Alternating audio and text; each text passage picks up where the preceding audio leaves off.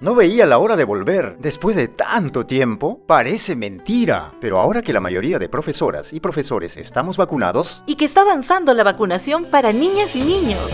Vuelven las clases presenciales. Volveremos a vernos frente a frente con las y los estudiantes. para seguir enseñando, pero de una forma más cercana. En estos dos años también hemos aprendido a cuidarnos, a usar la mascarilla, a respetar la distancia física y mantener siempre la higiene de manos. Profesoras, profesores y estudiantes, vamos a volver a estar más cerca.